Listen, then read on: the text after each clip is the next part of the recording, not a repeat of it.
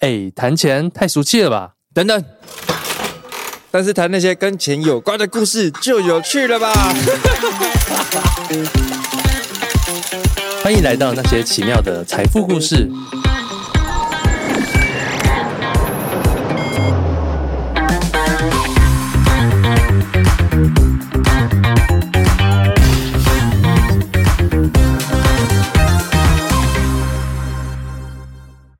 你知道每天大便也可以年薪百万吗？你只要捐出你每天的大便，最高就可以获得年薪十八万美元，相当于近六百万的台币的收入。世界上最大的粪便研究机构 Human Microbe，他们在二零二零年成立，他们长期呢征求美国跟加拿大的优良粪便。当然，如果你是海外的话，也可以邮寄过来。但是同时呢，他们他们就是他们除了这个美国跟加拿大以外，他们也接受各地的大便嘛，然后。而且他们还会提供五百美元的奖励给每一坨优良粪便的捐赠者。那如果说呢，你每一天都可以提供一坨的优良粪便，一年下来就相当于获得最高十八万美元的捐赠奖励。也许你会想说，诶，为什么大便这么值钱呢？为什么会有人要花这么多钱买大便呢？难道我们常常说的踩到大便就是踩到黄金，大便就是黄金，难道是真的吗？这时候就要来提到一个在二零一三年的医学期刊发表，那它里面呢就有写到一个新的技术，就是肠道微菌丛植入治疗 （FMT）。那很多人呢肠胃不好，导致长期肥胖、腹泻等状况。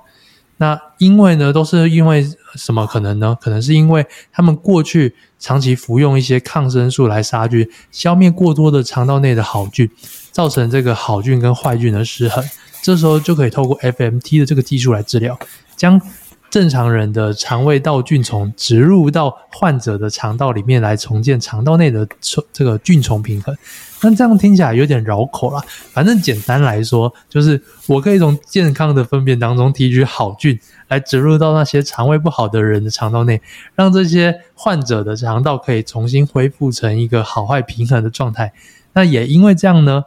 一个好的粪便就变成一个珍贵的资源了，而且在二零一八年呢，台湾也开始引进 FMT 的这样的这个技术，那专门呢就给那些长期肠胃治疗无效的人尝试啊，所以这时候如果你长期肠胃这个治疗不好，也许你可以去问问看哪里可以去用这个技术。好，那回归到前面讲的这个研究机构 Human Microbe。他们就是专注在美国跟加拿大的机构。那因为呢，美国加拿大他们两边的饮食习惯呢，都是长期吃炸物、长期吃素食，所以呢，平均国民的健康水平都很差。所以这就导致什么？导致说一个好的粪便是不容易收集的。他们每天都吃炸鸡，怎么会有好的粪便呢？所以需要透过 FMT 治疗的这个患者是越来越多，但是一个好的粪便却是越来越少。所以呢，这些便便的捐赠者，他们的品质筛选就需要非常严格，总共只有零点一趴的人是符合这样的资格。然后他需要满足以下几个小条件：第一个，你要有非凡的身心健康，你还不可以一般哦，你要非凡的。然后第二个是你要三十岁以下，而如果未满十八岁也可以，但你要经过父母同意，因为儿童也可以捐赠给儿童。然后第三个呢是，如果你是顶级运动员，那这个条件是最棒的，最棒的加分项目。第四个，你要很少使用抗生素，因为如果你很常用抗生素，那你的好菌也都被杀光了嘛。所以他们已经筛选了超过两万六千个人，确实，可是他们都还没有找到符合他们要的品质的大便，所以才会一直提高价格，提高价格，到现在的一坨大便是五百美元。也许你会听到说，哦。你有兴趣捐大便，那你就可以去到这个 Human Microbes 的网站去看相关的规则。那简单来说，就是你每次把你的大便装进夹链袋，然后透过干冰来保存这些大便，然后寄过去那个地方。你也可以一次寄送多种不同人的大便，来去增加你这个成功的几率。而且他们还会帮你负担所有的运输跟包装成本。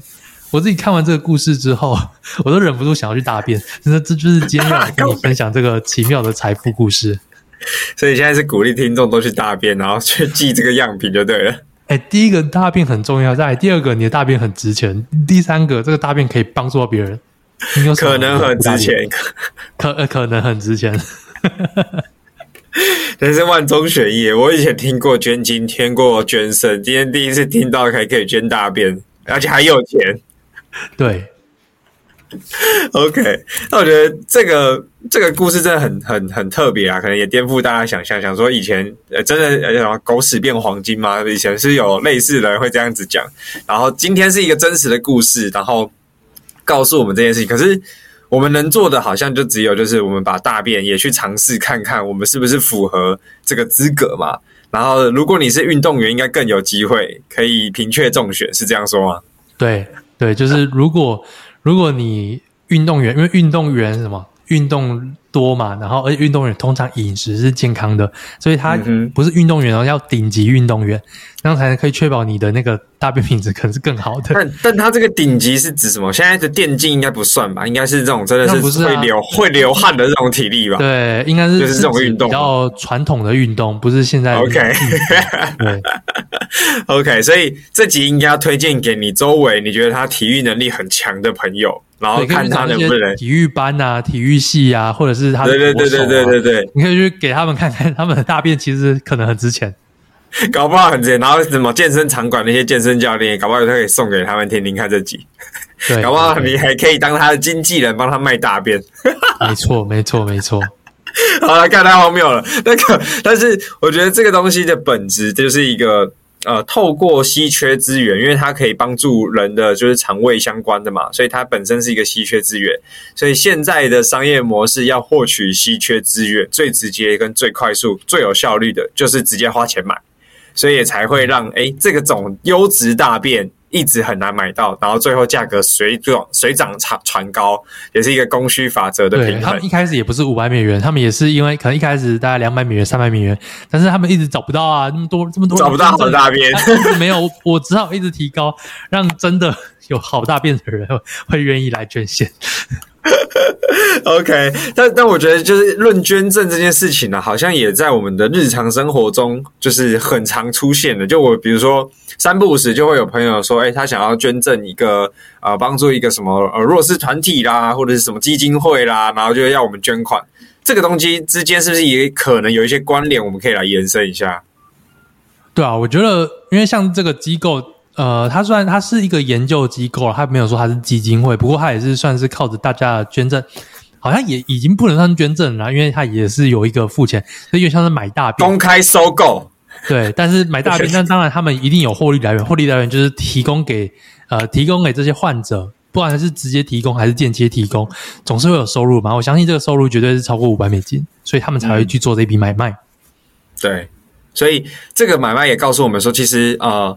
如果今天你有本事找到这张优质大便，你都可以来当这个中间人，或者当这个中介。而且，对啊，这件事情本身它不是局局限于大便。它是也是就是一个供需双方的平衡，你找到真的有需求的人，然后提供给他他需要的东西，你在这当中就可以赚到钱，对吧？这就是商业的本质，价值交换啊，啊。所以，所以，所以你你也许认识很多运动员，你可以说，哎，我十块给你买几件大便，啊，你就可以去找 呃，你就可以去找多少？找找五十个，假如你真的有五十个运动员朋友好了，你就去找这五十个人，然后每个人说我十块，假如都成功了，还可以算一笔账，对不对？你五百块。你五百块就可以收到了五十个大便，然后五百块有机会变成五百元美五百美元美金翻三十倍，对啊，当然有报警的哦，比 比玩土狗 还有趣哦。对啊，好啦，anyways，但但我觉得就是论捐赠这件事情啊，它真的就像我刚才讲的，很发生在我们的日常生活中。那我们今天想要延伸，就是透过呃捐赠大便后来变大便买卖的这个东西，然后来聊一下。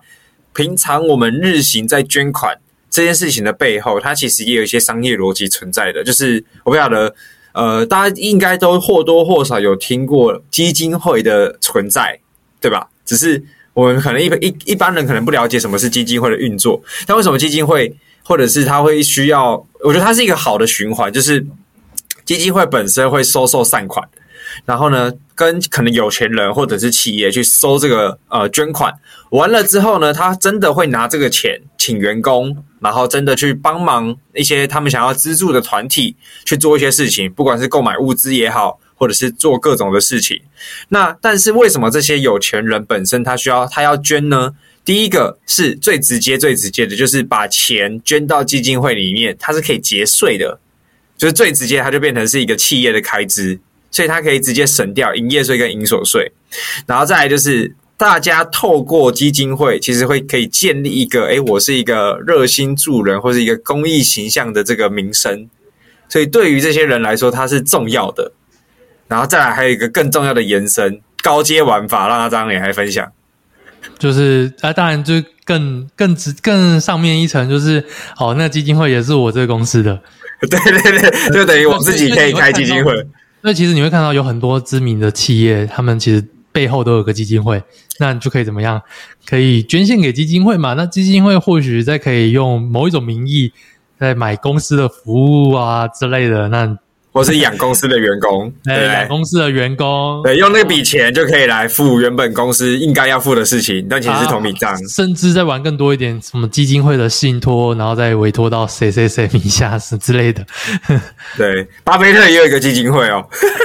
对，哎，他们都很喜欢那些顶级的企业家、有钱人，他们背后都有基金会，他都会看到他们的捐助善款。可是捐助到谁，那就不知道，可能捐助到他们基金会。对啊，但是他我相信一定都有一定的比例是真的有去帮助，或者是去实现他们这个基金会的宗旨。对，只是中间有太多，嗯、因为我们并毕竟不是那个圈子人，只是我们略有耳闻。第中间有太多细节，跟我们也不晓得实际运作是怎么样的方式。但是也是想要透过这一节节目，让大家了解说，原来我们日常在捐款的背后，也存在着一个商业帝国。嗯。就于是这样说吗？是有有有可能是什么？原本要原本要缴税缴缴个十亿什么之类的，然后他但透过基金会方式变成说哦，五亿可能拿去帮帮助别人，五亿就在自己基金会运作，类似这样的状况。对啊，就是它有很多的玩法啦，所以其实因为我们我们真的刚刚在开录前一直在聊，就是到底捐赠大便这件事情，我们可以延伸什么，带给观众一些新的想象或者新的认知。总不可能说讲完捐赠大便，然后除了叫大家去大便哦，那你可以去捐肾、捐 捐什么东西、捐精或捐什么的，对啊，就是也。好，好像也对，嗯，对。如果你真有兴趣捐这些东西，你可以自己去查，可以什么可以捐啊？对，就是你要先找到对的管道啦，然后真的有人有这个需求在收购，那你就可以也发挥这个呃买卖精神或者是生意的精神，去找到适合的东西来卖给他们。对啊，对啊，对啊。对啊，所以今天呃，对，这样，然后然后最后就是说，呃，你当然也可以去透过类似这样的方式，你就会想象说，哦，其实如果说你今天有发掘到什么东西是有一个。呃，资讯落差，例如说，你知道这个东西可以捐去哪里去运作？其实它本质跟买卖一样，就跟因为像这个 Human Micro 这个机构，它就像是呃，我今天跟大家买大便，然后我收购大便来卖给那些呃需要的人，那可能这低买高卖嘛。那当然有一部分层面，像是当铺也在做这件事情啊，我收你任何各种不要的东西，然后我再去卖给那些需要的东西需要的人，也是一样低买。高卖，对啊，那这个本会收大便吗？呃呃，不会不会，但是我说很多不要的东西啊，或者是说从这个本质上，你就回归到商业本质，其实就是你找到一个低买高卖的一个点，一个资讯落差或是一个管道，嗯哼，就是像早期的电商也是一样啊，我从大陆，我从什么，我从大陆的一些呃网站上面去掏过来，然后掏过来之后再卖给台湾那些从虾皮买的人。对啊，现在也还是这样啊！啊，现在对，现在也还是这样子嘛，对啊，对啊，那你就可以去透过这样的方式，然后假设说买卖这个名字你不喜欢，你觉得这样做买卖很像在讹钱，那你就可以透过捐赠的名义，还有还有，对吧？那你透过捐赠的名义，或许你就可以做出更不一样的事业。嗯，对啊，所以这集我们也尽力了，然后挤出我们的有限脑袋，带给大家一些新的认知跟新的赚钱方式。新的赚钱方式啊，因为这个东西是现在还在生效当中，所以你现在还是可以去尝试看捐大便。大便，对，就是反正你去申请，它有含运嘛，就是你只要去把你的大便夹好，可是还要干冰呢，干冰是要另外去买的哦，所以还是有一些成本。干冰他们也支付哦。我刚蜜也支付是不是？可是我不确定到底算不是呃，是你成功之后才支付，还是说你失败也他也支付？我不太确定这个点。对，他的这个成本很高。对啊，好啦，反正 anyway，你可以学到一个新的冷冻技术，怎么样保存新鲜的大便？对啦，啊啊！如果如果说你真的成功听到我们这个东西捐，而且你还赚到钱的话，欢迎一定要跟我们分享。对，OK，好，今天这集很荒唐的一集就到这边，下集见啦，大家拜拜，拜拜，靠北。